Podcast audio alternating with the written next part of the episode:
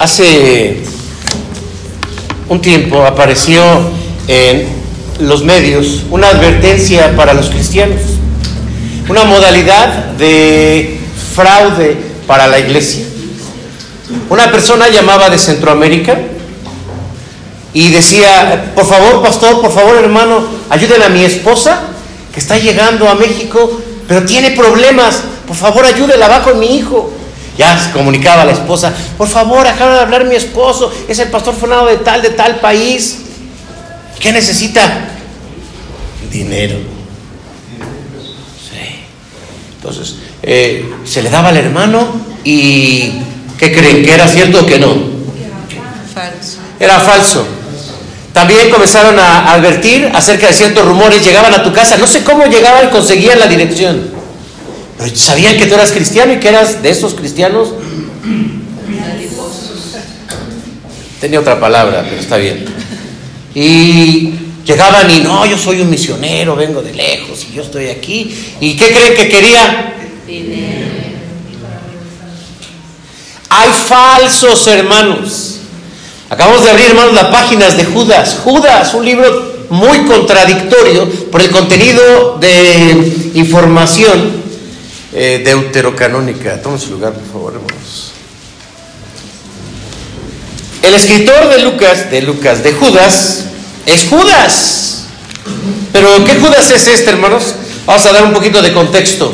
¿Qué Judas es el autor de, que lleva su, del libro que lleva su nombre? Judas el bueno, ¿verdad?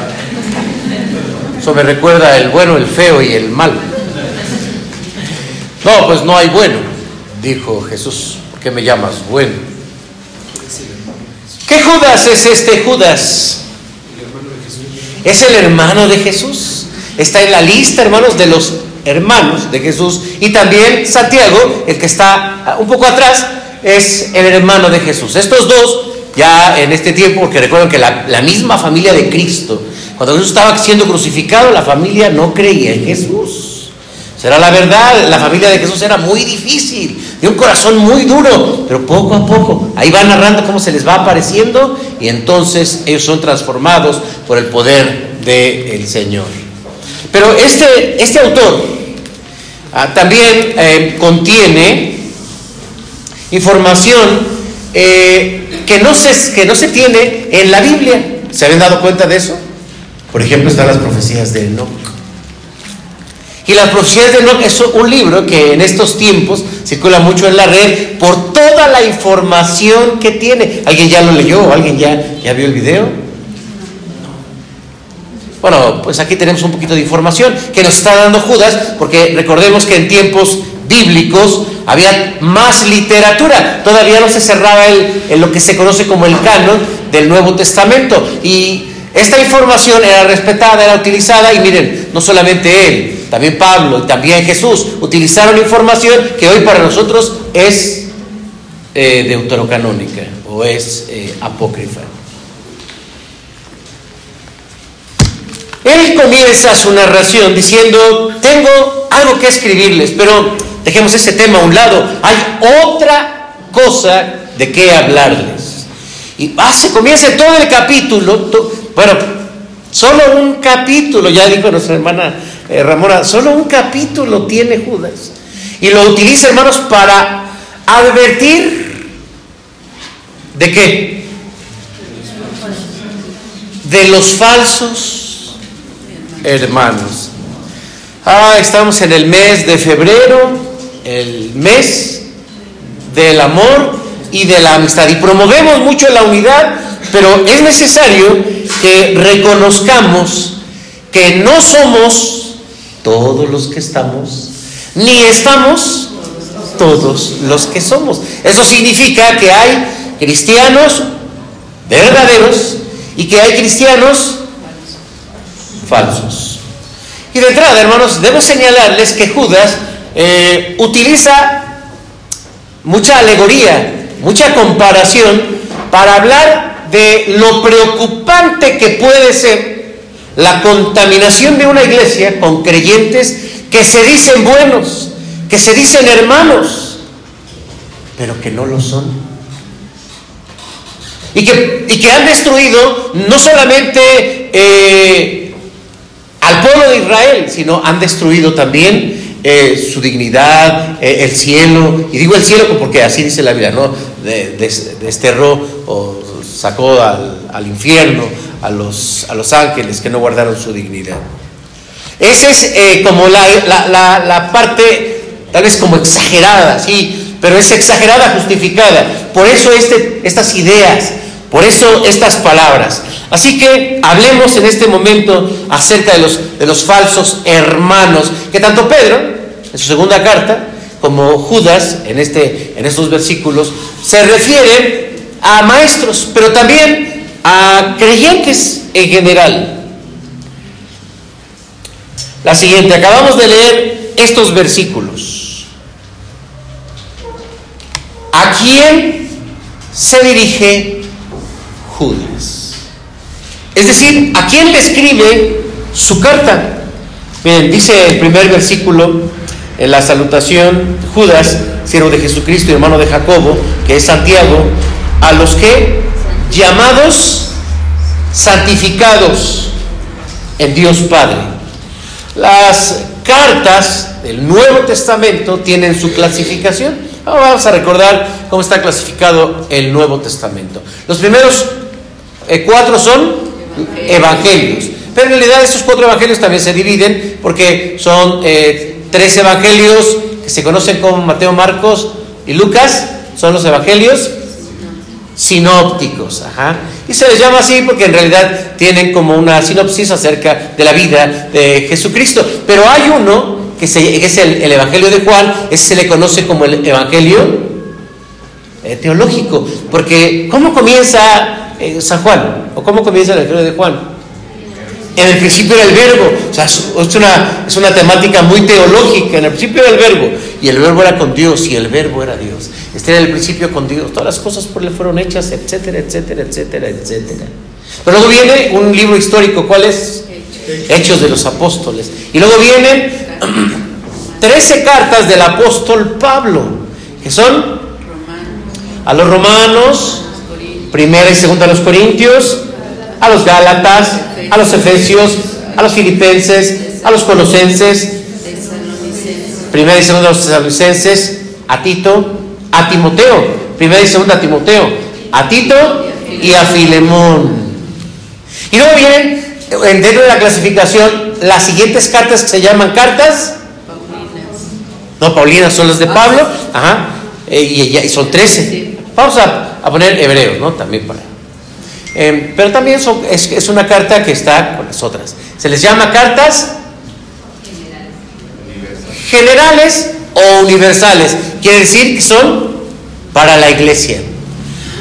Y ya, luego viene el profético que es Apocalipsis. Muy bien, Estamos aprendiendo Biblia. Ayer decíamos, hay que aprender Biblia. Entonces ya aprendimos que el autor de Judas es su hermano. Y que además, ¿a quién le dirige esta carta? Pablo tenía material muy exclusivo para el liderazgo. Lo vemos en, incluso en Hechos de los Apóstoles, cuando es muy claro, allá en el capítulo 20, hablando a los líderes de, de Éfeso, a Timoteo, a Tito. Pero estas cartas es, para todos, es para ti, es para mí, para los creyentes, porque me parece que los fraudulentos, la gente, los falsos hermanos, que se van escondiendo, eh, es más fácil que lo identifiquemos quiénes. Los líderes. Entonces los líderes como que ya sabemos cómo identificar a una persona que es falso creyente y que además quiere sacar ventaja, quiere engañar, quiere abusar de la iglesia. A ver, como hablando de liderazgo, así que puro líderes, hermanos, a ver, vamos a ver. ¿Cómo detectamos un falso creyente? Su casa. ¿Mande? Su testimonio. Por ejemplo, su testimonio. Ok. Ahí la doctrina. ¿Qué más? a lo mejor no se nota mucho, ¿no? Van a decir, no, pues caminan así, no. Se visten de tal manera. ¿Qué más? ¿Cómo lo notamos? Su manera de hablar. Su manera de hablar. sea, este, que tiene que ver con, precisamente con la A ver, ahora vamos a preguntarle a los no líderes, a hermanos, los que no están así como que, es que a mí me pusieron y que, los que se la llevan más tranquila. ¿Cómo identificamos a los falsos creyentes? Su cara.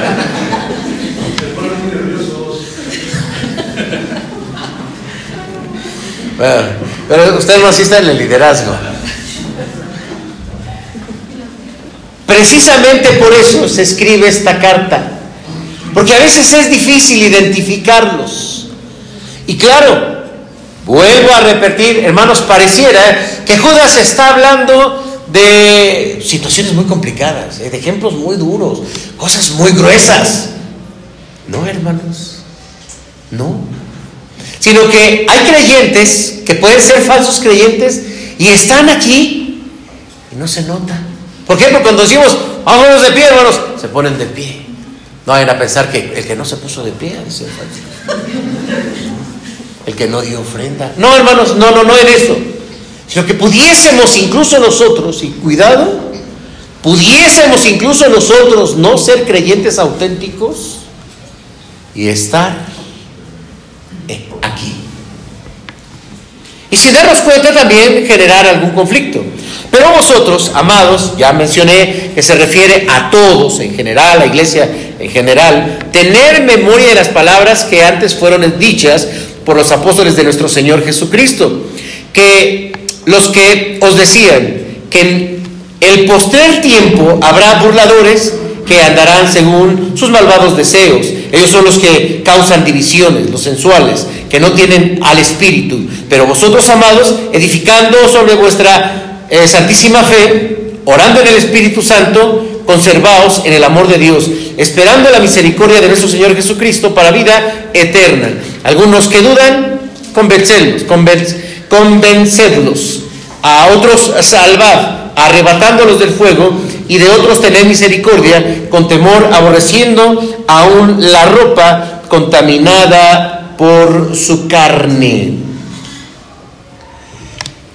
Eh, se dan cuenta que se engloban eh, al final algunas características em, más ordinarias, más comunes. Miren, déjenme, eh, vayamos.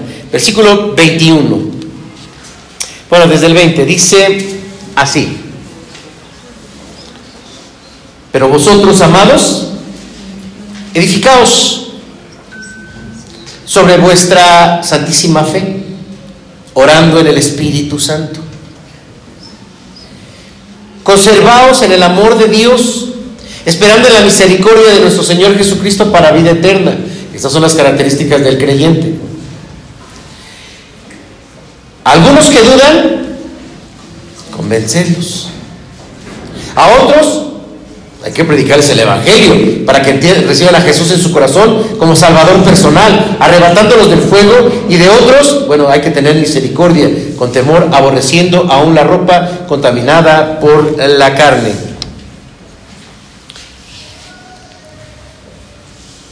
La siguiente, aquí se menciona, hermanos, en el versículo 11, y aquí ejemplos muy fuertes, hasta dónde puede llegar la influencia de un falso creyente que se sienta en las, en las sillas de la congregación y comienza a ejercer cierto grado de influencia. Y aquí presenta en el versículo 11, ¿quieren leerlo por favor? ¿Cómo dice? Ah, pero otra vez, todos juntos. A la una, a las dos y a las tres. Hay de ellos porque han seguido el camino de Caín y se lanzaron por en el error de Balaam y perecieron en la contradicción de Coré. A ver otra vez, pero toda esta fila no, no, no lea. A ver otra vez. Yo decía que no estábamos parejos.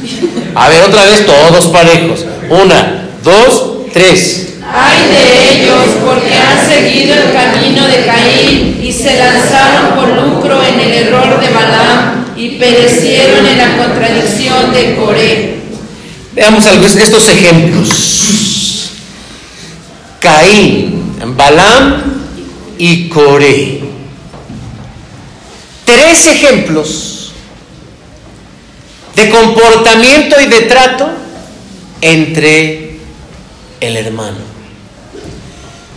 ¿Qué hizo Caín?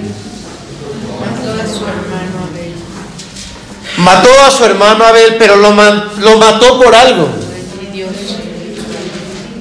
Sí, sí, sí, estaba muy enojado con él. Estaba muy celoso del trato que le daba Dios. Pero además tenía un corazón orgulloso. Y cuando Dios se le acerca y le dice, maneja esto, arregla las cosas, Caín dijo, sí, voy a arreglarlo. Listo. Mató a su hermano. No, no lo mató así, ¿eh? Mató a su hermano. No era decir, ah, hermano, síganos platicando. ¿Y cómo habrá sido entonces? Mata a su hermano. Eh, pero hubo advertencia, hubo advertencia por parte de Dios. Entonces Jesús dijo, no tienes que matar a tu hermano de una manera física para que para Dios represente lo mismo. ¿Basta con qué?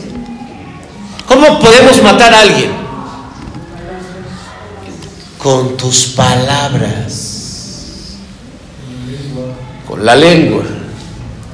¿Cómo? ¿Cómo? Insultando. Y vaya que el Señor Jesucristo habló de cierto tipo de ofensas. Porque los judíos, como nosotros también, los mexicanos, no sabemos nuestras malas palabras. Esas no se las pregunto. Y a digo, a ver, ¿cuál mal? Se sabe, ah, yo me más fuerte, no, yo tengo otra más roja. Pero hay palabras que son muy destructivas y sobre todo es la intención con que se dicen estas palabras. Hermanos, la Biblia dice que cuando nosotros ofendemos a una persona, estamos atentando contra la imagen del Creador. ¿Quién es? Pues Dios. Es como si uno dijera, estoy enojado, no sé, con una pintura de algún gran pintor, a ver, díganme alguno. Bueno, Da Vinci, estoy enojado con Da Vinci porque, este, eh, por algo me enojé.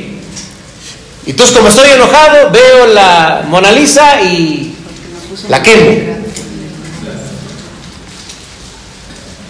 Hermanos, cada vez que nosotros ofendemos la obra de Dios, estamos ofendiendo al Creador. La responsabilidad que tenemos nosotros es que el amor no sean palabritas, sino que sean acciones.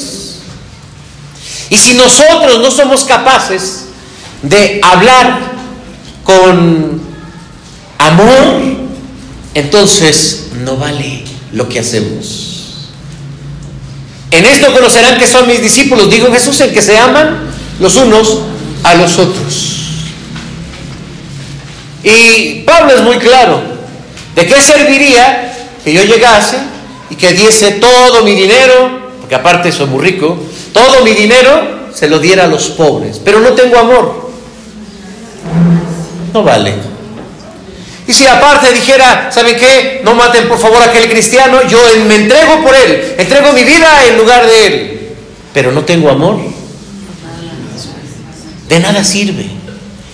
Incluso hermanos, entonces tenemos una gran responsabilidad, el, el amor con el que nos hablamos, con el que nos tratamos.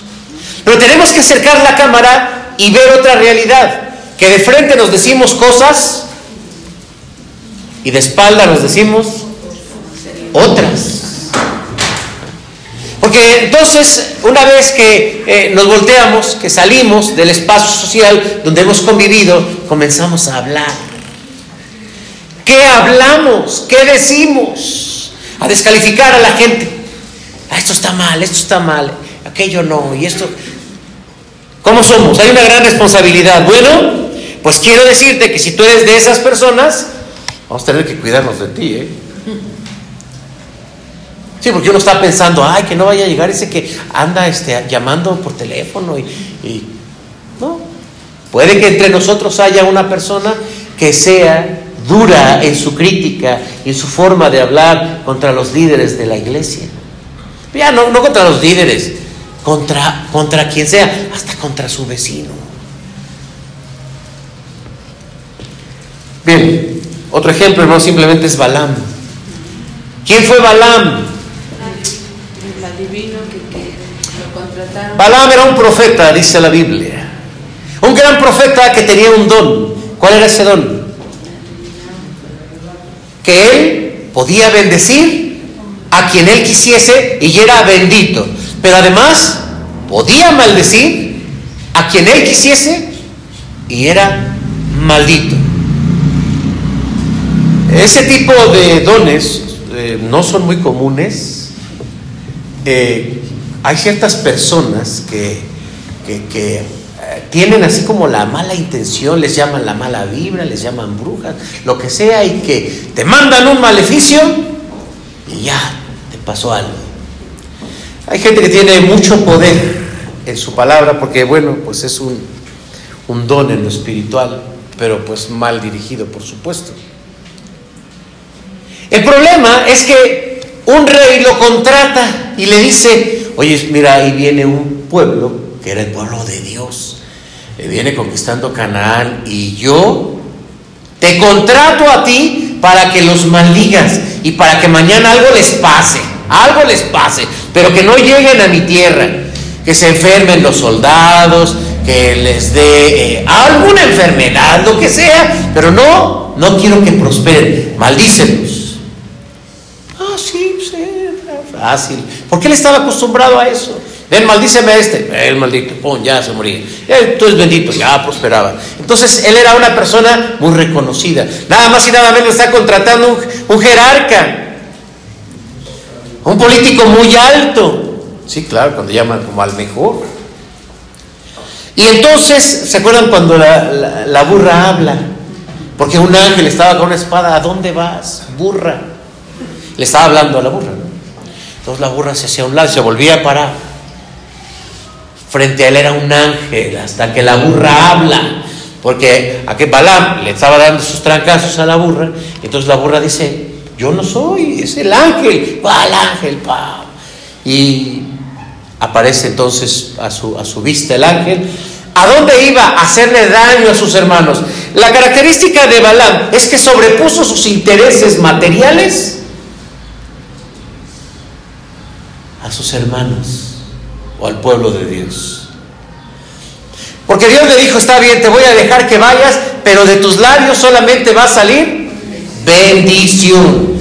Estaba en el monte y decía, eh, pues bendito el pueblo. ¿Qué te dije? Yo te contraté para eso. Es que Dios no me deja. Pues yo lo que quiero es destruirlo. Yo ahorita te digo cómo, espérate. Y ya lo bendijo. Te bendigo, pueblo de Israel. Amén, amén. Y ya le dice, bueno, ¿y cómo lo destruyo? Te voy a decir cómo lo destruyes. Y le vende la fórmula para destruir al pueblo de Israel. ¿Cuál fue la fórmula? Mira, dale a tus hijos, a sus hijas, y toma para ella hijas de, de de los filisteos, tomen a sus hijas, mézclense. Y es triste, hermanos, cómo muere Balaam cuando dice, este es lo que pasó por Balaam, lo que le enseñó Balaam a destruir al pueblo de Israel.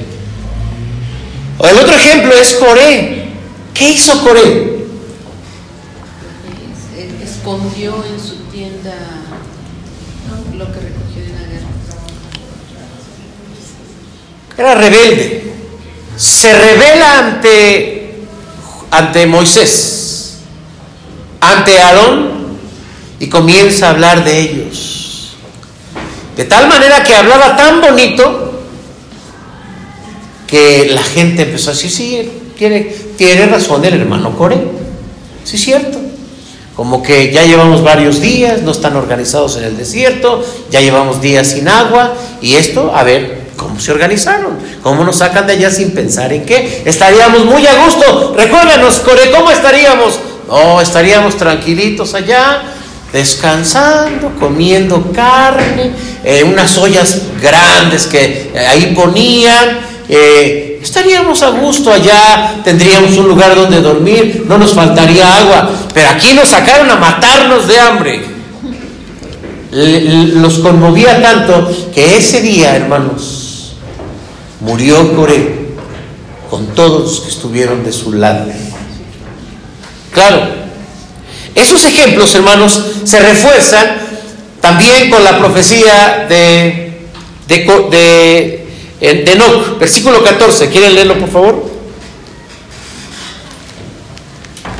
De estos también profetizó Enoch, séptimo desde Adán, diciendo, he aquí, viene el Señor con sus santas decenas de millares para hacer juicio contra todos y dejar convictos a todos los impíos de todas sus obras impías que han hecho impíamente y de todas las cosas duras que los pecadores impíos han hablado contra él. Bueno, no vamos a hablar de Enoch, simplemente hermanos, Enoch también profetizó.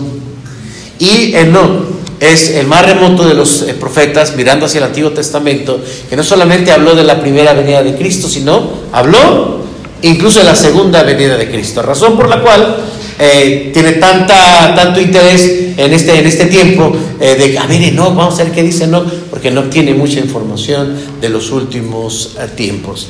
Y particularmente, hermanos, ustedes tienen la oportunidad de leer el libro de No, pues léanlo.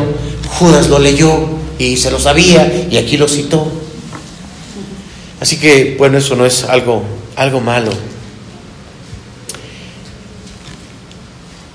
¿Quiénes son entonces, o qué características podríamos notar? Ya vimos algunas, claro, hablan mal de los otros. Hablan mal de los otros. Hay una gran diferencia entre describir a una persona y ofenderla a través de sus palabras. Por ejemplo, describamos a una persona.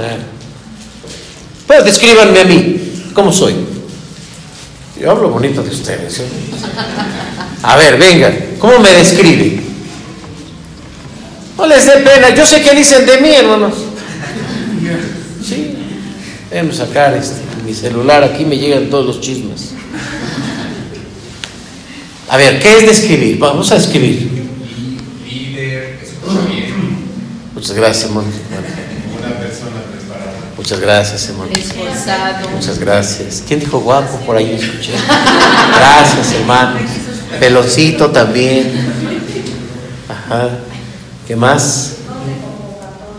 Donde convocatoria. Hasta me enderecé, hermanos. Ahora, ¿qué es ofender a alguien, hermanos? Hagamos un ejemplo. Ah, yo lo voy a tomar que es un ejemplo que ahorita comienza y ahorita termina. Ahora uno, ¿cómo ofendemos a José Luis? ¿Vale? Ajá, ¿qué diríamos? Se cree mucho, ¿no? Se cree mucho. Ya anda imponiendo, ya cuántos peloncitos sabemos aquí.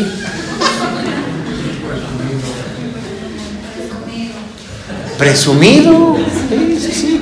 Siempre anda que saca su, su qué, su, su iPhone y que no sé qué, y su iPad, y acá trae su moto, ni quien le haga caso. ¿Mande? Muy altanero. Muy altanero. ¿Qué más? ¿Ah? ¿Chillón? Regañón. Y podríamos ir subiendo, hermanos, hasta tal vez hablar de ciertos prejuicios acerca del pastor. Porque no solamente eh, podríamos decir se cree mucho, sino además es un orgulloso, es esto, yo no sé. eh, ya a ver, este, ¿cuánto tiempo ya le falta al pastor ya que se vaya porque este, come mucho? Y... Ah, hermanos, eso es ofender. Yo creo, hermanos, que tenemos que ser una, una iglesia que hablemos cosas buenas.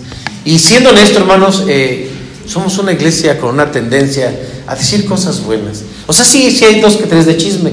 La, ve- la verdad, la verdad. Dijera nuestra hermana Ali ayer, pues honesta, algo dijiste, siendo sincera, ¿no? Siendo sincera. Entonces, Hermanos, eh, necesitamos cuidarnos aún de nosotros mismos. Es la primera característica, hermanos. Entonces, son ofensivos. Son ofensivos. ¿Qué escuchamos? Oye, es que hay un hermano que habla muy, muy mal del hermano eh, de José Luis y del consistorio. Que a ese, hermanos, a ese, luego, luego tenemos que atenderlo. Porque a veces sabemos y no decimos nada. Ya cuando vemos que la iglesia fue dividida, destruida, no, sí, pues es que ese hermano siempre me... ¿Por qué no dijiste nada? Pues es que yo no había leído la carta de Judas, te la predicó José Luis. Otra segunda, hermanos, característica, hay que tenerlo muy en cuenta, es problemas con el orden.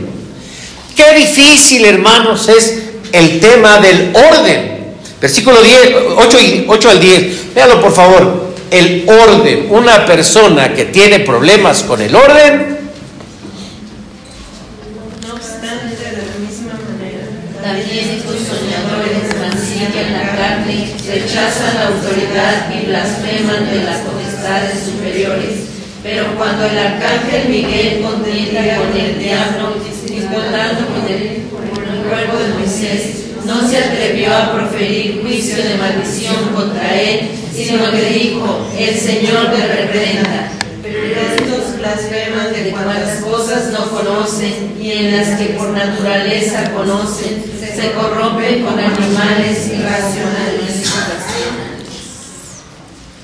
¿Qué es el orden?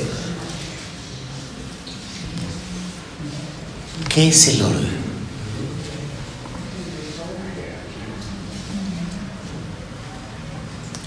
Génesis comienza con el orden. Dios es un Dios de orden, dice la Biblia.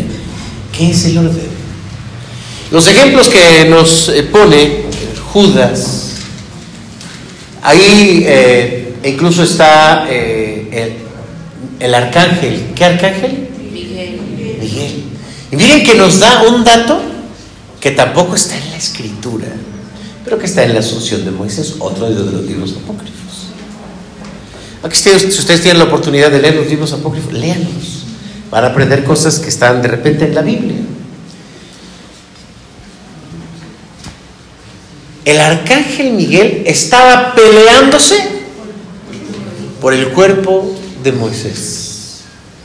De ahí nace una teoría, una teoría teológica, que dice que cuando Moisés muere, simplemente sube al monte y ya no bajó. Dios le permitió ver la tierra prometida, porque aquel quería entrar. Yo también quiero entrar, no tuya. Déjame entrar, ya no. Hasta aquí vas a llegar, hasta aquí es tu parte. Eh, busca tu sucesor, ahí va a ser Josué, tú ya. Y, así dice la Biblia que Dios lo enterró. La teoría teológica dice que el pueblo de Israel se anduvo buscando, ah, quería el cuerpo para qué creen? Para adorarlo. Porque Moisés simplemente es, don Moisés.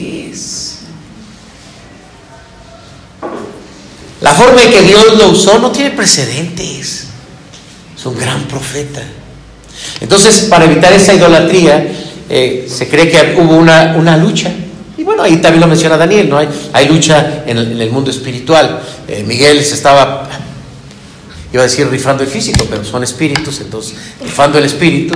eh, y dijo, solamente sigue orando porque está librándose una batalla, solamente vine a avisarte y ahorita me regreso a, a seguir peleando. Y que ahí estaba entonces el, el arcángel con el diablo. Y que yo lo quiero.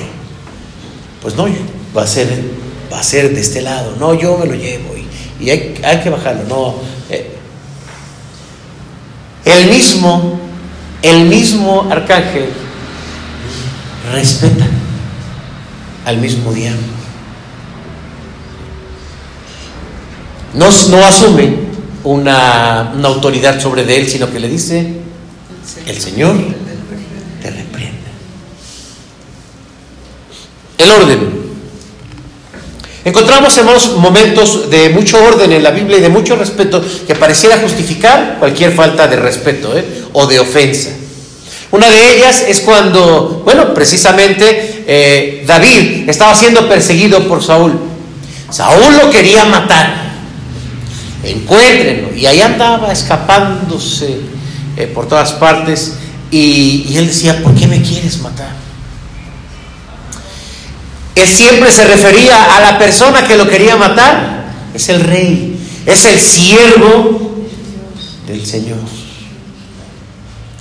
Entonces, ese respeto no solamente es el respeto que yo merezco por ser el pastor, o, ese es el respeto, el respeto que, de- que debo tener por ser José Luis, y Ramona, y Freddy, y Tonancy, y todos. Es el respeto que nos merecemos. Pero también, hermanos, dentro de la iglesia llegamos a otro punto que es el orden, porque hay una organización. Y así como está, eh, digamos, el orden en la iglesia, no es un, un- una, este, eh, un orden de valor, es un orden de funcionalidad. Entonces está eh, en la dirección, ¿quién está? ¿Quién va primero? ¿Quién va hasta arriba? Dios. Bueno, sí, Dios, sí, claro, por supuesto. Pero aquí en la iglesia. El pastor. ¿Sí? ¿Está bien así, hermanos? ¿Pastor arriba? Es el consistorio. Si estuviéramos a lo mejor en otra iglesia, otro tipo de iglesia, seríamos como el pastor. Pero no, en la iglesia presbiteriana aquí no existe esa jerarquía. Es el consistorio. El consistorio somos los ancianos, junto con el pastor. Luego, ¿quién está, hermanos? La estructura de los diáconos. Y luego están los directivos. Y luego están los ministerios. Pero es una forma de organización. Y dentro de esa organización, hermanos, hay respeto. Respeto que nos debemos todos. Tan importante, hermanos, es el ministerio de educación o el ministerio de evangelización o el ministerio de la visitación como el ministerio del consistorio. Y son tan importantes que merecen el respeto. Pero hermanos, cuando en nuestro, en nuestro eh, pensamiento no cabe el respeto a la autoridad, comenzamos a tener conflictos.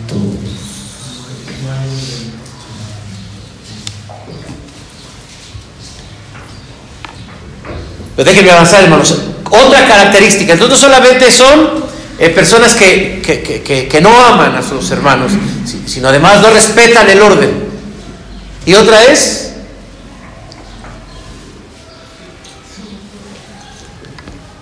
¿les estorbo? Me agacho. ¿Cuál es? ¿Cuál?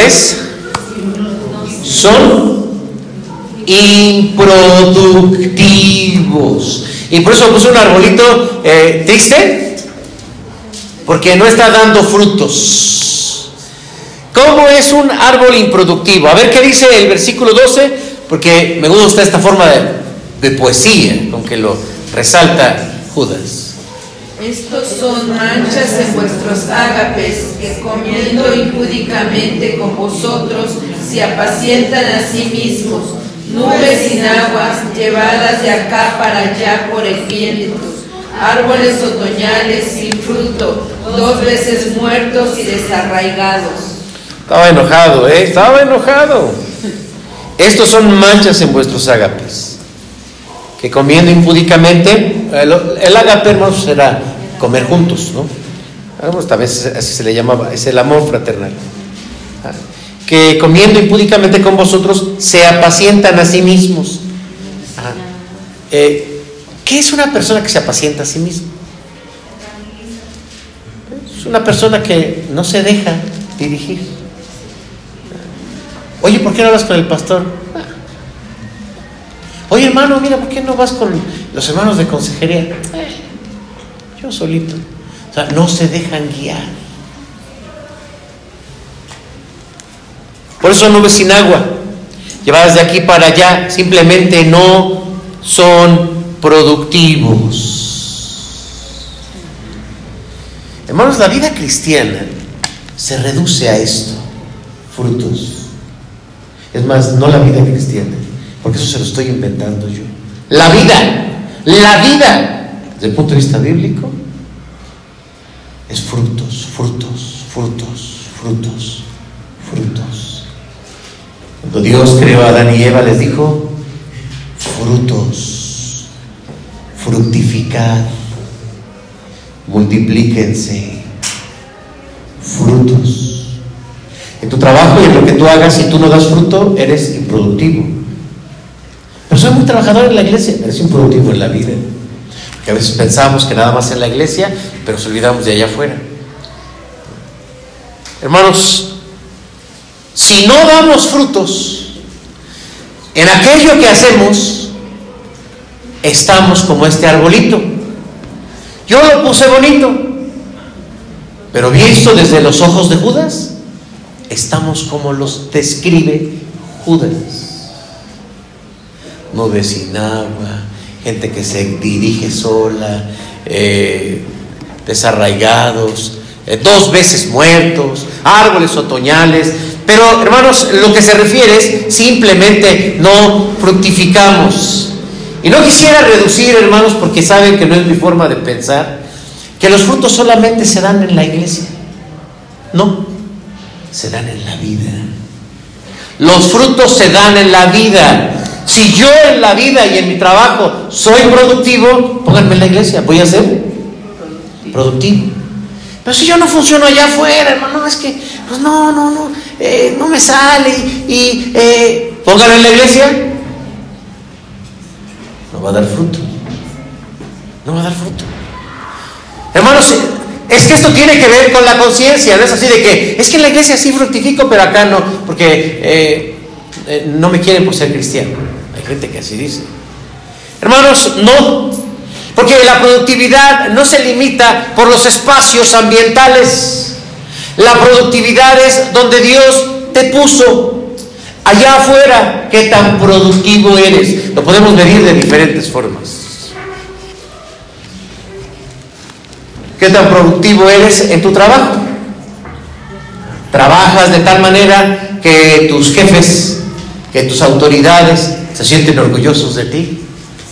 Deja a José Luis, él es buen trabajador. No, no, ¿para qué le dices a José Luis? De por sí, ni viene. Y cuando viene, viene como cansado. No, no, no.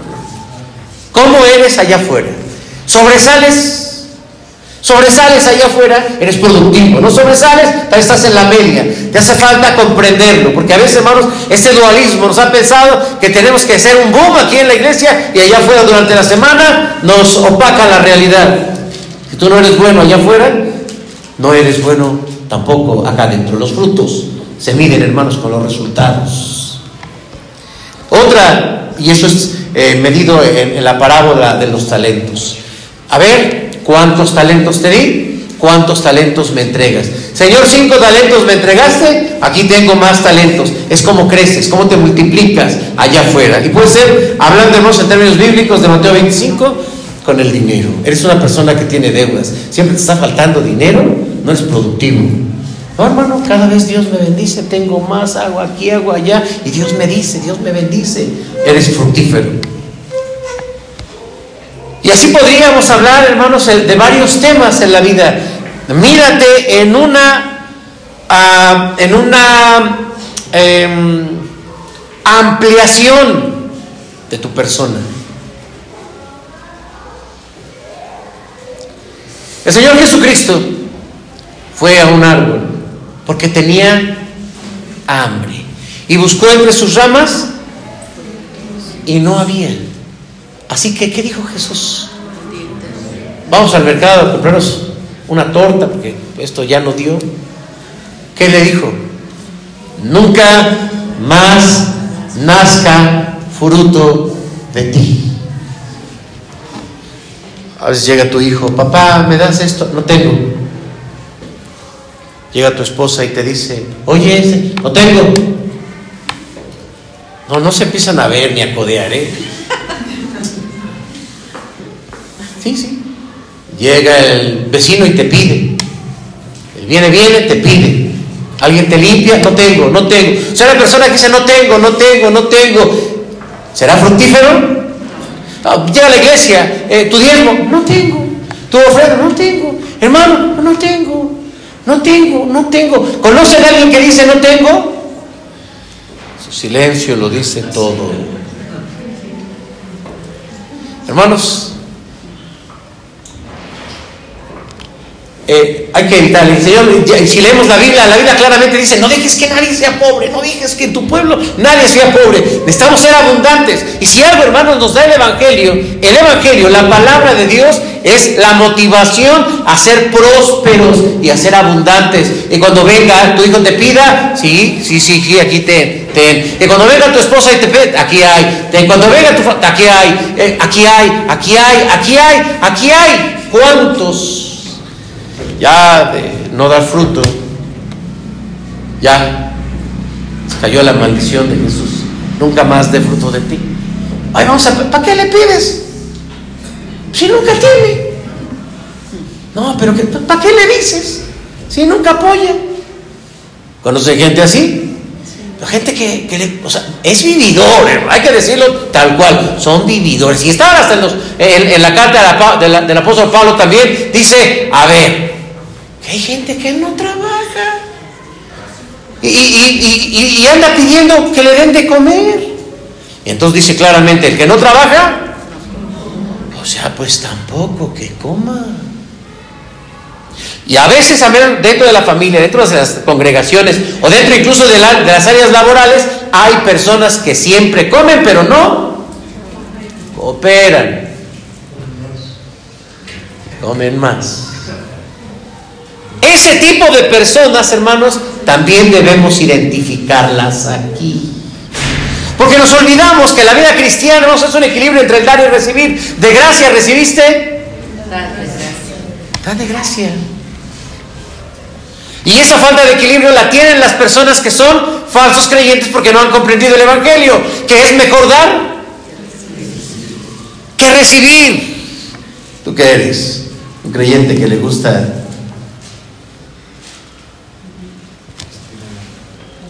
recibir? ¿O eres un creyente que le gusta dar? No me mires así de feo. Yo sé conmigo a mí, sí me dan muchos de ustedes que me traen aquí. Gracias, muchas gracias. Yo también los quiero mucho. Pero mirémonos a los demás, ¿cómo somos? Hermanos, hay una gran responsabilidad en grupo, aparte social. Así que termino, hermanos. Miren, procura ser un hermano comprometido con Dios comprometido con Dios, porque si tú eres una persona comprometida con Dios, vas a entender la Biblia como tu manual de cada día. Como tu manual de cada día. Y no tendrás que leer a lo mejor alguna palabra motivante, algún autolibro eh, o audiolibro motivante porque tienes la palabra de Dios. Tienes el Evangelio en tus manos para cada día levantarte, salir y estar en una buena comunión con Dios y en una buena comunión con tu iglesia. Caminemos entonces, hermanos, así. Caminemos en una misma dirección. Quiere decir, súmate a caminar en esa dirección. No solamente aquí, con el pensamiento y con la doctrina que aquí se te da. Caminemos también, hermanos, al mismo ritmo. Crezcamos en la fe, crezcamos. Ayer platicando, tuvimos nuestra reunión eh, con el staff y decíamos, es una gran bendición la escuela de formación cristiana porque están, están caminando los hermanos al mismo ritmo. Vamos juntos. ¿Qué hacemos esto? Vamos juntos. ¿Qué hacemos? Vamos juntos. Hermanos, esta iglesia particularmente es una iglesia muy unida. Es una iglesia muy participativa. Ah, yo estaba en el mensaje hablando de otros, no de ustedes. Pero si nosotros notamos, hermanos, que, nos, que nos estamos eh, aislando o que no estamos eh, con la iglesia, con el grupo, hagámoslo, hagámoslo. Aquí no estamos siguiendo a José Luis o, a Freddy o, a Tony o a los líderes. Estamos siguiendo a Jesucristo. Estamos invirtiendo, hermanos, para la obra de Jesucristo. Estamos buscando el desarrollo de la iglesia de Jesucristo. Porque al final, hermanos, si caminamos juntos, vamos a tener una iglesia muy fuerte, muy unida. Pero también tendremos la aprobación, más que de los hombres, la aprobación de Dios. Es que, ¿qué, importa lo que digan los demás de ti? Ve tal vez una versión de ti o una parte de ti. Importa lo que dice Dios de ti. Pongámonos de pie. Cierra tus ojos. Y sin duda que el día de hoy ha sido puesto frente a un espejo. Ese espejo, donde del otro lado puede que estés mirando a una persona que tal vez no tiene la convicción completa.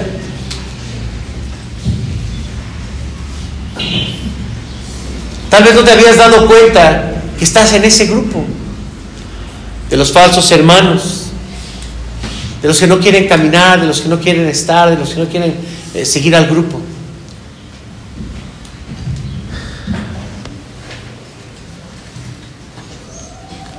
Si tú identificas a alguien también negativo en la iglesia, hay que evidenciarlo. No dejemos que se contamine esta unidad, esta iglesia.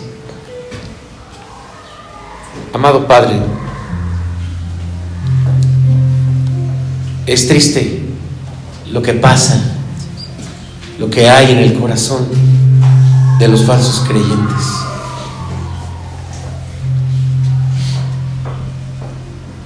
Gracias por las palabras de tu siervo Judas, por las profecías de Enoch, por esta enseñanza que hoy tenemos para recordarnos que quien altera a tu pueblo nunca va a poder destruirla, nunca la va a confundir. Por eso, Señor, ayúdanos a que como iglesia no miremos a un hombre, miremos a Jesucristo, jefe y cabeza de esta iglesia. Que cuando nos sumamos, Señor, al trabajo, no nos sumamos a un hombre o a un líder, nos sumamos a la unidad del Espíritu Santo. Que cuando ganamos un alma para Cristo, no la ganamos para nosotros, sino para el reino. Que a ti sea la gloria, Señor. Perdónanos si nosotros también, Señor, tenemos estas conductas anticristianas. Líbranos, Señor, líbranos. Tu gracia en Cristo Jesús. Amén. Amén.